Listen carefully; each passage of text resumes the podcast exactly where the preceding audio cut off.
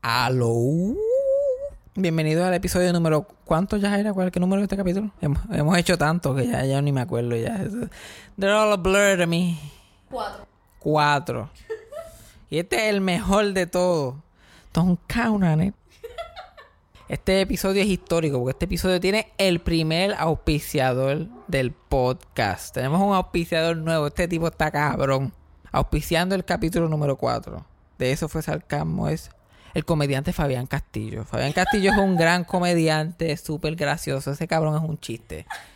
Y él va a cualquier sitio que tú lo llames, él va a hacer show. Si tú tienes un negocio, una barrita, un chinchojo y tú quieres un poquito de entretenimiento, puedes escribirnos en la página de Eso fue Sarcasmo a nuestro email at, ¿cómo que cuál es el email de nosotros? Eso fue Sarcasmo at gmail.com o si no, no es que me escribes a mi Instagram at Fabián Castillo PR y nosotros cobramos barato. Llegamos allí, hacemos una hora, dos horas. Te cobramos, bueno, no voy a decir precio porque después iba a decir un chiste de precio, pero no lo voy a decir. Este capítulo está, está bueno. La cosa es que este fue el primer episodio que yo grabé acabando de salir de trabajar.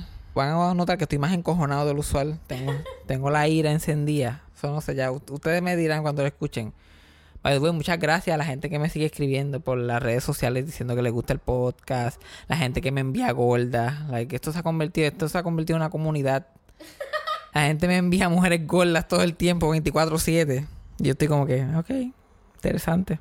Sigan haciéndolo, yo, yo. La mayoría de ellas yo la conozco, pero pues, síganme enviando. Nos estamos expandiendo ya. La FQQSD es una cosa del otro mundo. A mí la, todos los días me escriben cartas, me llegan cartas a mí, a la al estudio, me llegan cartas de hombres como que diablo, a mí siempre me han gustado las gordas y desde que tú, yo soy, yo soy un hombre tan valiente, Yajaira.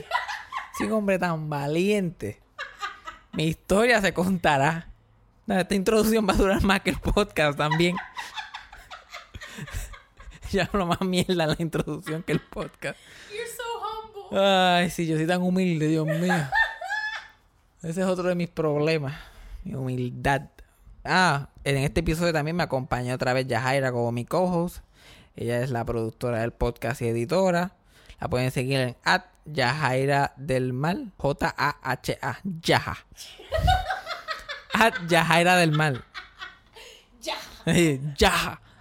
Así mito como suena, como flema. Y también nuestro otro productor Sound Genius, Freddy Alonso, que lo pueden seguir en at Falón Sonido. By the way, choje puerco. Dejen de estar diciendo que se lo quieren meter a la botella Jaira, ¿ok? Yo sé lo que ustedes están tratando de decir. Mucha Yajaira estrenó como cojo del podcast. Y todos los hombres como que... Diablo, que voz tan bella. Ah, yo sé lo que estás tratando de decir. No seas tan fucking puerco. Dios mío, señor. Aquí riéndome como un jaina. Ay, sí, viste. ¿Qué tiene eso de lindo? Ahora dime que esa risa es linda. Dime que esa risa es bonita. Para bloquearte. Anyway, ¿qué es esto? ¿La introducción el podcast? Ay, Dios mío. Roll the thing. Eso fue sarcasmo.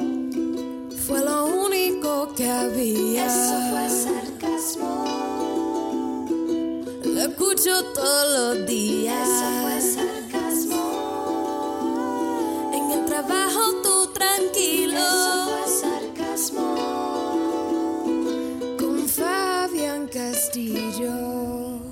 Ahorita estábamos hablando de Disney Channel y la influencia que eso tuvo en nosotros. A mí, ay, dime que mucha mierda yo veía en televisión. Yo, yo, yo la pasé mal en la infancia. Los abusos más grandes que mis padres me cometieron es que ellos eran PNP y que nos ponían a ver televisión americana constantemente. Y por alguna razón, yo pensaba que los americanos actuaban como la gente en televisión. Yo, yo juraba que eso era un documental lo que yo estaba viendo. Yo juraba que la gente se vestía así para estar en sus casas. Tú sabes que tú ves televisión americana y la gente está en su casa con tenis, maones, el pelo hecho, maquillaje. Yo juraba que así era que actuaban los americanos. Y yo me acuerdo yo con 5 o 6 años, yo vistiéndome completo para estar en mi casa. Y no solamente me vestía completo, me ponía zapatos, me ponía un mahón largo con la jodida calor que hacía. Pero yo me ponía como con un hoodie, porque así era que se vestían. Yo, todo el mundo usaba hoodies en el... En eso, pues yo me ponía un hoodie, yo me ponía un gojito de estos así hasta las orejas. Y yo me paraba afuera para que la gente me viera. Dios mío, tú te tienes que estar muriendo pasados. del calor. Estaba muriendo de la calor. Y lo lindo es nadie me dice nada. Nadie interviene. Y me va como, nene, pero como tú vas a ponerte esa calor, yo sí. Y ahí está, ahí llegó el argumento. Yo, ok, dale. Que te dé la gana. Vas a estar afuera parado para que los vecinos te vean, ok. Y yo no tenía ni vecinos. Yo tenía que esperar que un cajo pasara de vez en cuando, porque yo vivía en un monte. De vez en cuando un cajo pasaba y, así- y se quedaba mirando y yo. Parado bien tough, como que, ah, viste. Me parezco a Double D, el de Eder Neri. No te creas, yo tenía una amiga que era así también. Ella llegaba a la casa, automáticamente se cambiaba de ropa para estar en la casa. Yo era tan fucking morón, yo juraba que, que la gente actuaba así y, me- y yo me ponía, yo, yo me ponía de- en depresión y todo, como yo decía, mira pues esta gente como viven así, nosotros vivimos como unos animales, como bestias. Y lo lindo, yo tenía esta actitud de que yo era un nene americano, pero estudiaba en las Marías, que nadie sabía ni de qué carajo yo estaba hablando la mayoría del tiempo. Porque yo vivía en Mayagüez, pero estudiaba en las Marías. Y las Marías las cosas estaban al garete. Las Marías es como Springfield en Los Simpsons. ¿Sabes? Que tú ves Los Simpsons y tú conoces a todo el mundo. Hasta los extras que salen caminando atrás son gente, son personajes que ya han salido en el show. Ajá. Para decir las Marías. Está el chofer de guagua, el alcalde, la maestra, el director. Había un Ralph obligado. Ajá, el Ralph era yo. todo el mundo, todo el mundo se conocía. Y, y el edificio, el edificio más grande de las Marías tiene dos pisos. Y es la alcaldía. Todos los demás edificios son un, un piso. Me encanta que yo ni te dudo, yo te creo. Es verdad. Yo ¿Tú crees te me creo. estoy- yo te- ¿Tú te crees que yo me estoy inventando esto? Todo esto es 100% real. Yo nunca he mentido en este podcast. Bueno, las, las prácticas de la gente en el monte son tan extrañas. La forma que ellos ven la vida. ¿Tú sabes cuánto bestialismo había en las Marías? Tiene que haber todavía. Me has dicho. Yo me acuerdo que una vez estaban burlándose de un nene porque su tío, aparentemente era conocido que su tío le gustaba chichar con yeguas. Eso era normal. Y los nenes estaban, eso era lo que se bulleaban a los nenes en la escuela. Ah, le decían, tu tío es un yegüero, porque tienen una palabra y todo para eso. Tu tío era un yegüero. Y la maestra se enteró, la maestra vio que lo estaban molestando. Y dije, mira, si, y ella como que, mira, si el tío de él le gusta estar con yegua, eso no es problema tuyo. No sean tan entrometidos. ¿Eres tío tuyo? Pues que se chave. Pa' Pues cada cual lo suyo. Ajá, y yo como que no supone que tú llames a alguien. Eso suena como una emergencia. Eso es old school. Ajá, así era la gente, así es la gente allí en el 2019. Mi mamá es maestra, lleva siendo maestra en las Marías ya 20 años. Y los estudiantes que esa mujer ha tenido, y los nombres que han tenido esos estudiantes. Para colmo, todo el mundo en las Marías como que se casa a los 15 años, se divorcian a los 16 y ya a los 18 tienen como tres hijos. So, mi mamá en 20 años ya le está dando clase a los nietos de, lo, de la gente que ella le dio clase originalmente. Y los nombres que ella me ha dicho que tienen estos estudiantes. Hay un estudiante que ella tuvo, que se llamaba Wisin Yandel. Ay, Wisin Yandel Martínez. No. Para colmo de estos apellidos súper súper básicos al final. Y hay otro que se llamaba Kobe Brian Romero. ese yo he visto. Y Kobe Bryant, y Brian mal escrito. No es como Kobe Bryant, es como que Kobe Bryant. Kobe Bryant Romero. La gente era loca, la gente es loca ya. Hace tantos años que yo no voy, pero la última vez que yo pasé, yo no hice más que entrar a las Marías y la gente que estaba cruzando la calle al frente mío era gente que yo conocía. y allá lo- la, la pendeja de las yeguas, a nadie le importa eso de las yeguas. Imagínate, ahora que todo el mundo habla del Me Too y todas estas cosas, allá el, el sexual harassment no existe. Nada por el estilo. Yo tenía un chofer de guagua. Debería tirarlo al medio a mi cho- al chofer de guagua. Yo no sé. Vamos a ti- tirarlo al medio. Al Él todavía es medio. chofer de guagua, tengo entendido. En las Marías. Dime, cuéntame más, cuéntame más. Yo te- ya antes, yo, la gente que me ha escuchado hacer stand-up sabe que los viejos pedófilos son locos conmigo. Porque yo me veo menor de edad. Pero eso lleva pasando desde que yo era menor de edad todavía.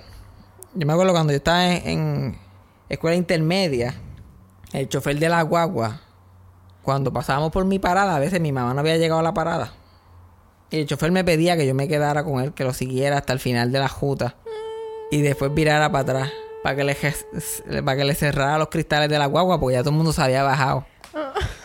Y yo no sabía que eso de cerrar los cristales era un euphemism. Oh. Y yo seguía con él para allá, para el final de la guagua, y él viraba. Y cuando todo el mundo se bajaba, él empezaba a hacer un montón de preguntas bien sexuales. Me preguntaba si yo se lo metía a la, no- a la novia que tenía. Yo tenía como 12 años. Eh, diablo. Y yo era, "Ay, ¿qué carajo le pasa a este huele bicho? Y lo lindo es que yo cuando... Porque yo sabía que estaba mal. Pero a la misma vez como que no me importaba. Me acuerdo que, que cada vez que yo me bajaba de la guagua, que ya mi mamá estaba allí, él seguía diciéndome cosas bien estúpidas. Y yo como que, ah, no sé, pero déjame preguntarle a mi mamá a ver qué me dice ella. Y como, no, eh, eh". Y yo, y yo me bajaba. Y yo, mamá, ya que, yo mira que Freddy dice, porque se llamaba Freddy. By the way, hay como tres choferes que se llaman Freddy y las Marías. Eso, eso lo- no lo. Ah, ok. Ok, pichea, pichea. Es que se llama Freddy. No, no, no, no, pero no tiene que... Tíralo al medio, un mamabicho que lo tira al Pues medio. dale, tíralo al medio entonces. Tíralo al medio. Nadie en las Marías va a escuchar esto. Yo estoy aquí como productora. ¿Tú te acuerdas que antes la gente decía, la- le decía a la gente del campo, ah, allí el show de las 12, lo dan, al- lo dan a las 3 de la tarde? Ese era el gran, chi- ese era el gran chiste.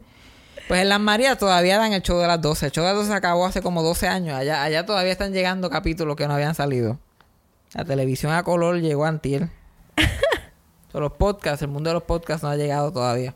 No, yo no creo que llegue por un, un rato. Eh, yo espero. Yo no quiero acción legal. Ah, pero es verdad, yo voy y testifico. Freddy, ¿quieres demandar? Vamos, vamos a demandar. Freddy Martínez. De Martínez Boss Line. Hashtag me too. Ay, él era, él era un huele bicho.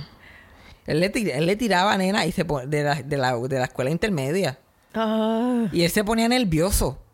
Él se ponía nervioso. No era que estaba como que él como que.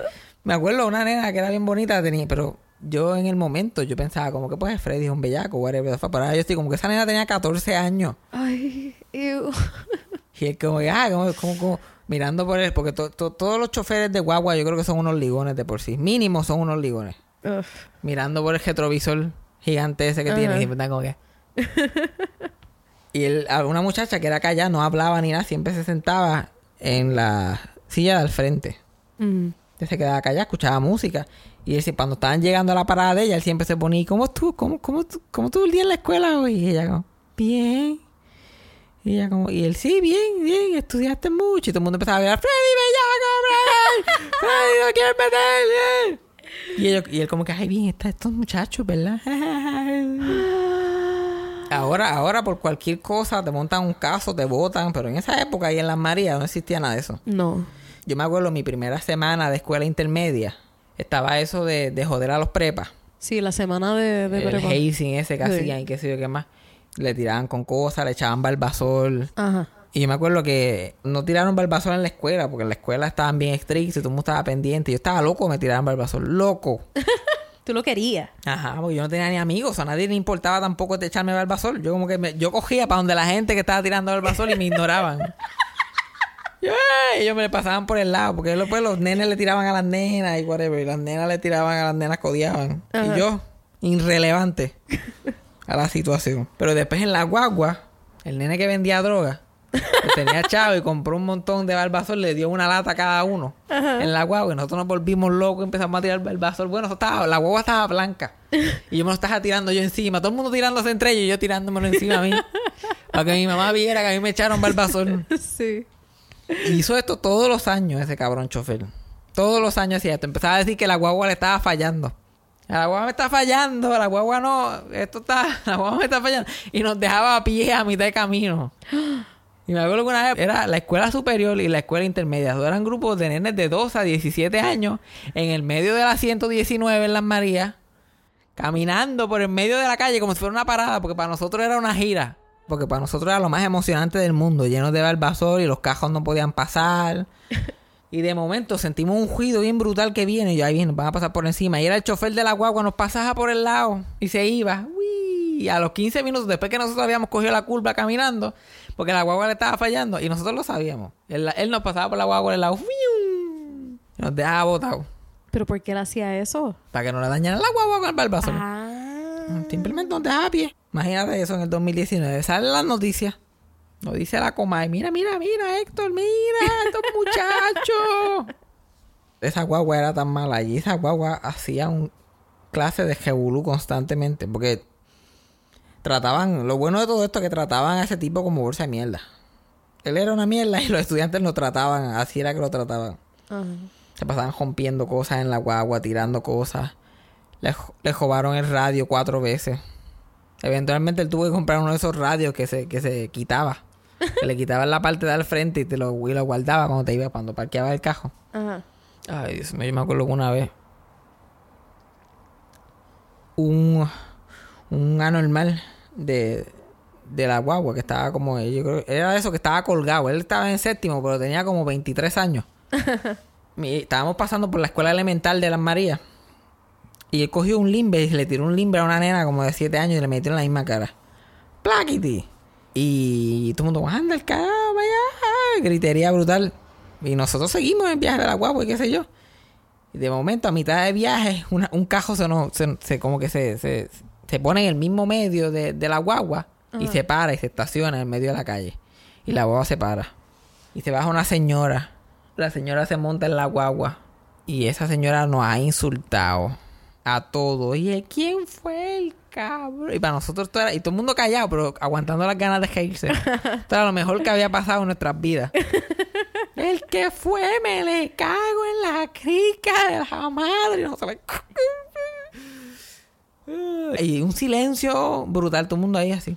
Y diga, es más, me cago en la crica la madre a todos. Y se bajó de la guagua.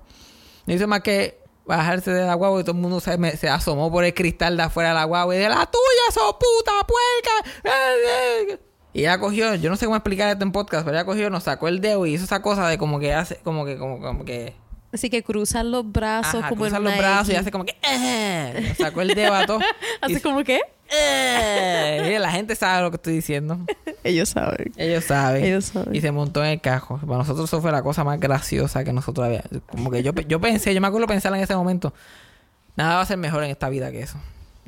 I've peaked a los 12 años. I've peaked. Que yo, veo- yo veo shows en Netflix como Big Mouth. Y yo digo, estos son nenes de teta. Esto aquí, aquí no está pasando nada. Comparación con lo que estaba pasando en mi vida en esa época. Oye, pero hablando de todo un poco. Aquí no hay ninguna transición. Esto es seguir hablando mierda. Yo siento, y a lo mejor tú entiendes lo que yo estoy diciendo, que a la vez que uno trabaja servicio al cliente, uno es servicio al cliente por vida. Sí. ¿Cuántas veces yo no he estado en un negocio que me están atendiendo que se llama y yo veo como un cliente trata a un empleado y yo me altero y me da ganas de meterle en la cara al tipo? Y es una cosa, Dios mío, señor, ya, ya mi vida está cambiada. Yo después de ver con tanto huele bicho en esta vida. Y yo cojo y me involucro, yo me involucro. Los días estaba en Subway de break del trabajo y estoy este esperando para comer. Y el tipo que estaba antes que yo eran como la, eran las 11. Yo, yo, yo me fui de break a las 11, eran como las 11 y 3 cuando llegué a Subway. Y él está allí esperando y la muchacha le dice que tú, ajá, y, y próximo, ¿cuál es su orden? Ah, mira, dame un desayunito, de qué sé yo. Y él como que, ah, mira, el desayuno se acaba a las 11. Y ya habían guardado todo hace como 10 minutos. O sea que eso lo hacen antes, no es a las mismas 11. Ujú. Sí, son de los que dicen que llegaron justo a tiempo. La gente se cree que están ahí en el, de- en el deadline. Ya no hay desayuno disponible. Y él como que, pero es que yo entré a la, yo entré a las 10 y 59. Ay, Dios. Yo entré a las 10, eran las 10 cuando yo, cuando yo entré aquí. Y cada vez que lo decía, le echaba más para atrás. Ya, ya yo la di 55, yo estaba estacionando el carro. No, no, no, no, no. Yo me acuerdo que yo, vi- yo pasé por aquí, eran las I 52. Y así que no me parece. Y no, pero ahora son las 11 y no te podemos atender. Y yo ahí, yo me mente, dile más, dile más. Yo, cabrón, este, vete para el ¿Tú quieres desayuno? Vete para el mesón, cabrón. Allí lo tienen todo el tiempo. McDonald's. Ahora McDonald's lo tiene también. Desayuno todo el tiempo. Pero él no, y él, pero este, pero ¿y el gerente? ¿Dónde está el gerente aquí? Y la muchacha como que yo soy la gerente. Ah, pues toma la decisión. Y yo, puñeta, pero no, no, la, no la ves tomando la decisión. Tú no la ves tomando la decisión. Y ya, pero es que el desayuno termina a las 11. Y él, pero toma la decisión. Dime si no vas a hacer el desayuno para irme. Y yo en mi mente como que lárgate. Lárgate ya. Y el que estaba, el único que estaba detrás del tipo era yo. Y eventualmente dice, mira, este, dame un break, dame a atender al muchacho y después yo te hago el desayuno. Y ahí yo salgo, yo no la hagan nada, yo no tengo apuro. no la hagan nada. Ahí podemos estar, ahí podemos, yo, y yo de break, un break de media hora, que ya habían pasado como 10 minutos. Yo, yo no tengo apuro. Chacho, yo me disfruto más insultar a la gente, a clientes de otros empleos que yo no estoy. que el trabajo mío. Porque el trabajo mío yo, ya yo ni le hablo a la gente para atrás. Yo, diablo, eso está bien caro. Y yo, yo mirando para otro lado en silencio. Pero otros negocios que están a la gente que no me van a votar a mí por insultarlo. Chacho. Ah, eso es lo mejor. Me involucro bien brutal. O- a- a- ayer mismo yo estaba trabajando y al frente de mi trabajo hay un restaurante que hay- tienen como unas mesas para afuera. Y estaban comiendo dos americanas, que para colmo son americanas. Yo que, yo que soy tan... Yo le tengo un odio a los americanos blancos. Especialmente los que vienen a turistear para Puerto Rico. Ay, Dios mío, que me perdone Dios. Era una muchacha y la mamá. La mamá era como middle age. Y ellos empiezan a pelear con la mesera por una cosa. Porque la, porque la americana estaba fumando. Ajá. Está diciendo que no podía fumar ahí porque estaba molestando a la otra gente en las otras mesas. Ujú. Así, la señora empezó con un show ahí, una gritería. Y, "Ah, ¿qué?" Y ella, pero ¿cómo? Pues te tienes que ir porque no puedes fumar ahí. Y ella como que, ah, this is outrageous. You know, I'm not gonna stand for this. Y la mamá atrás como que, ah, it's right. Can you believe this? Ay, Dios mío, señor. Y yo gritando desde el otro lado de la calle, porque yo estoy del otro lado de la calle, yo, ¡bótala! ¡Bótala! Y la americana empezó a mirarme.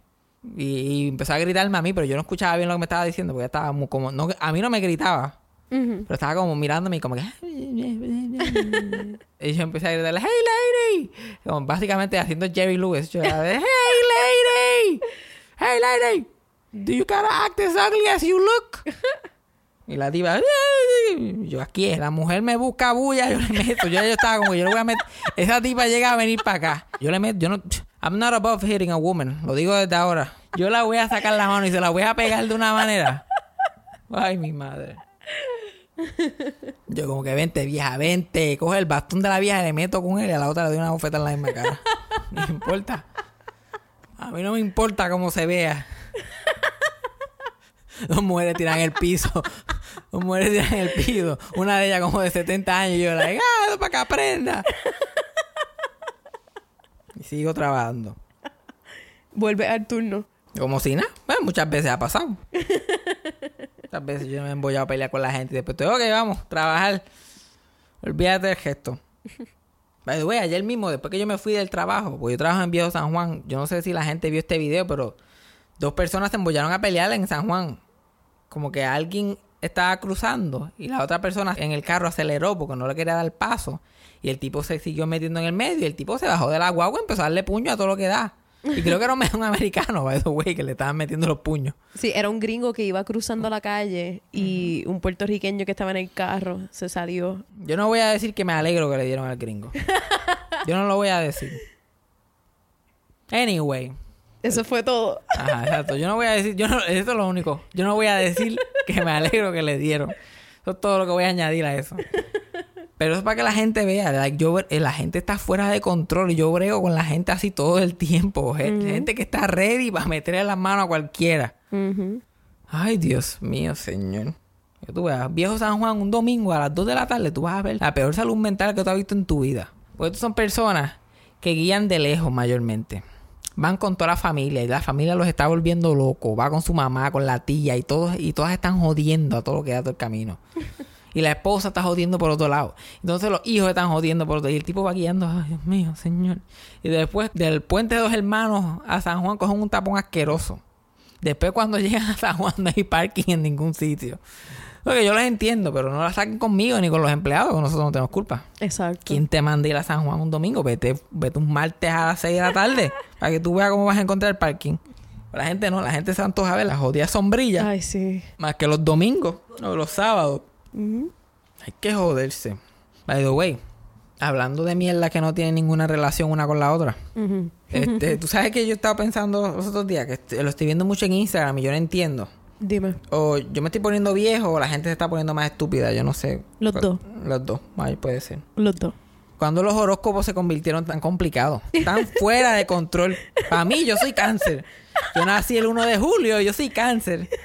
Eso es lo que yo, pero ahora hay unos horóscopos y unas cosas que Walter Mercado está perdido. Walter Mercado no entiende qué está pasando. Tú eres cáncer, lo que pasa es que tu luna es en Virgo. Pero cuando tú estás desayunando, tú desayunas como Géminis. ¿Qué? Y él, ah, pero cuando estás haciendo el amor, eres un acuario. ¿Qué carajo. Ahora tú- hay que saber, no solamente tienes que saber el día que naciste, pero el día que naciste, la hora que naciste, Sí. como si el doctor era judío o no, ¿Dónde naciste? si tienes la circuncisión o no la tienes. Todo esto tiene que ver. Ay, y la gente también. like, yo no puedo decir que eso no es verdad, porque yo soy un cáncer clásico.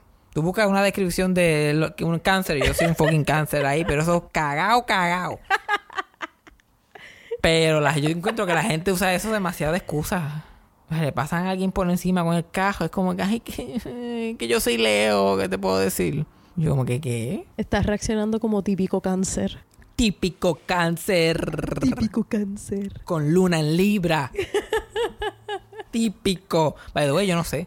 Una amiga de nosotros me hizo el chart ese. Yo no entendí nada.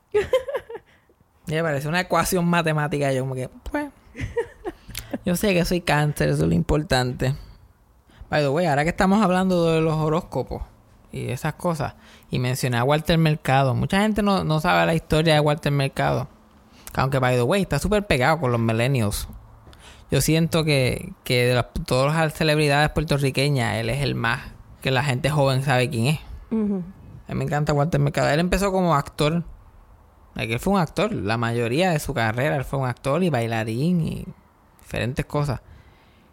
Y la única de- razón que él empezó a hacer como que a hablar de- del horoscope y de esas cosas es porque un día en un programa que tenía Lin Ortiz, que era un productor puertorriqueño, faltó faltó un, un actor que iba a hacer un segmento. Y literalmente este, le dijeron, mira, tú, Walter, tú que, haces esa- tú que sabes de esa mierda, hazte un segmento ahí, de lo que sea. y él como que dale, y empezó a hacer ese segmento y el segmento pegó. Y cuando vine a ver, estaba vestido con esos robes y esa ropa eh, que se pone y como que... Yo pienso que eso es un personaje que le está haciendo. Yo creo que eso es un personaje que pegó bien brutal. Y ahora él no puede salir de él. Porque yo lo veo por ahí, él se- yo lo he visto por ahí, se ve un tipo súper normal, qué sé yo. Ujú. Se ve como cualquier viejita normal por ahí, pelo judío, pintado, you know, momificado ya de- de- del maquillaje que usa. Pero no usa esa- esa- esas batas y esas cosas. Ah, por, ul- por último, no, pero vamos a entrar ahora a hablar de un tema. Voy a empezar a hablar de este tema. No creo que nos dé tiempo en este podcast, pero voy a quiero hablar un poquito de este tema. Tiene que ver con show business, pero también tiene que ver con stand-up comedy. Hay una parte de stand-up comedy que mucha gente no sabe, que es la relación que tiene la comedia y el entretenimiento en general, el show business, con la mafia. Mucha gente no sabe la conexión que tiene eso con la mafia. Mucha gente sabe que Frank Sinatra estaba bien involucrado con la mafia y cosas así. Pero en verdad la mafia en el siglo XX, yo creo que la mafia es la, la, es la entidad más responsable de que el stand-up comedy exista ahora mismo. Ellos fueron que crearon más o menos el concepto. Porque antes, este, como que de 1900, no sé exactamente, pero por lo menos en los años 20, el alcohol, la venta de alcohol era ilegal en Estados Unidos. Pero el alcohol era como cualquier otra droga ahora mismo que sea ilegal, que la gente lo usaba, todo, todo el mundo lo usaba, todo el mundo lo, buscaba por ahí. Y la mafia tenía lo que se llamaba speakeasies, que eran unos sitios ocultos para vender alcohol y para hacer fiesta y qué sé yo qué más. Ya en el 1934, cuando quitan esa ley y hacen el alcohol legal, la mafia va a perder su poder porque ya la gente no va a ir a esos sitios a vender, a vender alcohol. Entonces ellos cogen esos mismos locales y los abren otra vez como legit nightclubs, como clubes por la noche para que la gente vaya. Y como el alcohol no era la atracción principal, pues ellos dicen, vamos a traer entretenimiento. De ahí empiezan a traer cantantes y acróbatas y qué sé yo, pero también empezaron a traer comediantes, gente que hicieran dos o tres chistes ahí por 10, 15 minutos en lo que la cantante se cambiaba de ropa o qué sé yo qué más, se seteaban las otras cosas, se seteaba la banda. Todos estos comediantes viejos tuvieron que bregar con la mafia estaban bien involucrados y todas las cantantes y todos los actores y todo, todo el mundo que era alguien de 1930 y pico como hasta mediados de los 60 estaban súper involucrados con la mafia y hay un montón de historias de comediantes que no son tan conocidos pero que en ese en ese momento eran bien conocidos por, su, por lo involucrados que estaban con la mafia y algunos sus vidas terminaron súper jodidas por estar involucrados con ellos hay un comediante que él toda la vida hablaba bien de la mafia, le encantaba trabajar con la mafia porque la mafia trataba a los artistas como si fueran reyes. Porque si tú, Es como las películas de Carfa y qué sé yo qué más. Como que si tú tratas a la mafia como con el respeto que ellos tienen que tratar, ellos te van a tratar a ti como si tú fueras un rey. Para este comediante que se llamaba Jack Carter, él estaba súper pegado en los 40 y en los 30 y en los 50. Y a él lo trataban como si él fuera, olvídate, lo más grande que había. Y él trabajaba todos estos clubes que eran, que la mafia tenía. Y era tanto el nivel de respeto que si alguien de la mafia, que era más bajito que el comediante, que un artista, le faltaba respeto al comediante o al cantante o whatever, podía tener consecuencias serias. Jack, Jack Carter una vez este, contaba que una vez él estaba haciendo stand-up en un club y vino y entró a un restaurante que estaba conectado al club que también era de la mafia y cuando entró un mafioso le entró a bofeta porque le dio la gana empezó a darle puño y le metió en la cara y él como que él fue ambushed por este tipo y él no sabía él no- ni se explicaba por qué. Y él llamó a, otro a otro de la mafia y le dijo mira yo estoy en problema con ustedes porque este tipo me metió en la cara aquí me, me- que esto y lo otro y él como que no, no, nada, nada que ver. ¿Cómo se llamaba el tipo? Y él no sé, pero era así, tenía eso.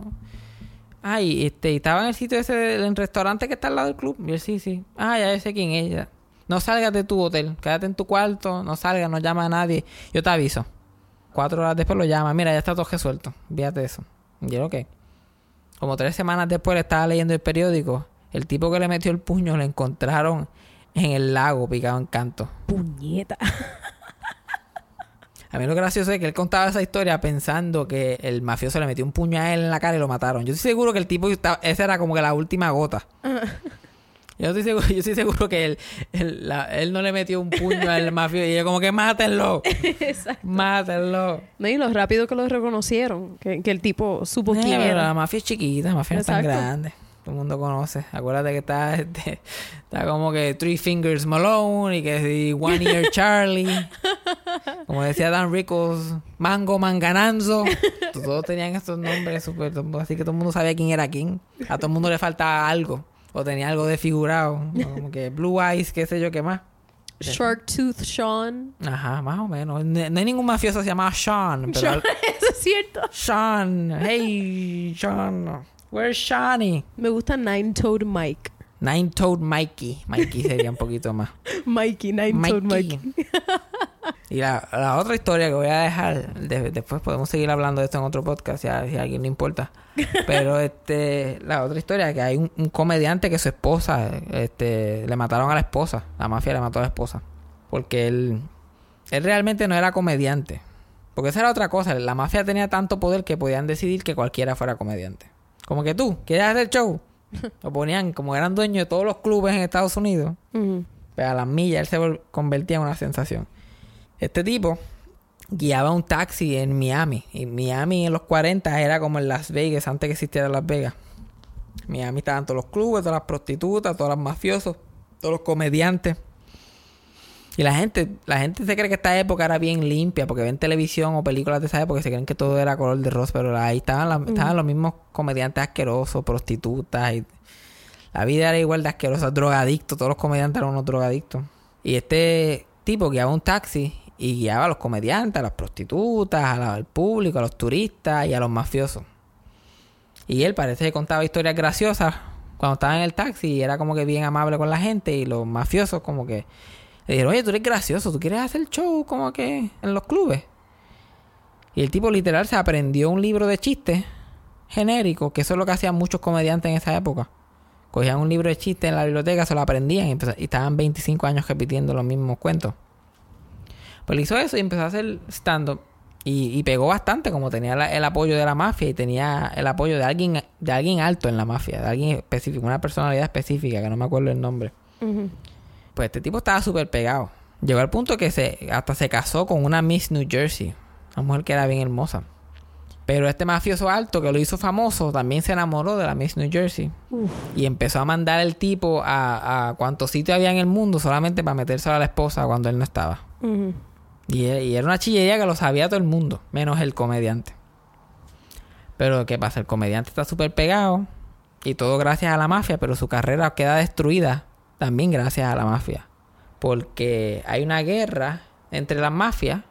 Uno de los, uno de los, de, los grandes de la mafia se lo amenazan. Hay como un coup y cambian la administración y qué sé yo qué más. Y, el, y el que apoyaba al comediante tuvo que elegir entre uno y el otro, pero parece que no eligió lo suficientemente rápido o no eligió bien y lo mandaron a matar. Y lo mandaron a matar una noche que estaba con la esposa del comediante. Entonces, la esposa del comediante, él, los dos los mataron en un cajo y los encontraron dos o tres días. Y después que eso salió y ya sabían que ese, ese mafioso estaba muerto, nadie quería contratar a ese comediante. Ese comediante de, estar pegado desapareció de una noche a, a la mañana. Por eso que nadie sabe quién carajo es ahora. El comediante se llamaba Alan Drake. Y tú buscas en Google Alan Drake, puede ser que te salga un IMDb, si acaso una foto, pero no tiene ni Wikipedia ni nada. Es como si nunca hubiera existido casi.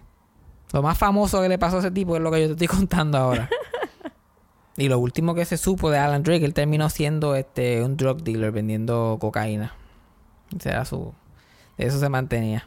No me sorprende. Y, y pero gracias a que vendía perico, terminó siendo bien amigo de un comediante que se llamaba Red Fox, que era un periquero malo. y en los 70, esto pasó como en los al principio de los 50, en los 70 ese comediante volvió a salir en la televisión porque Red Fox tenía un sitcom que se llamaba Sanford and Son. Y como él siempre estaba en el set dándole perico, pues le dijo, mira, ¿tú ¿quieres salir un par de capítulos? Póngalo, póngalo ahí, contra, póngalo ahí. Y eso, eso, si aparece, si aparece en YouTube o aparece algo, aparece en ese show como, como 40 años más viejo de, de, cuando estaba pegado. Y así hay un millón de historias de la mafia. De artistas conocidos. Las historias de Frank Sinatra y la mafia son legendarias. No voy a entrar en ellas ahora porque estoy cansado.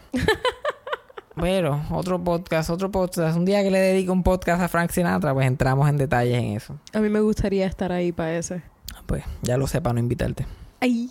Ahí.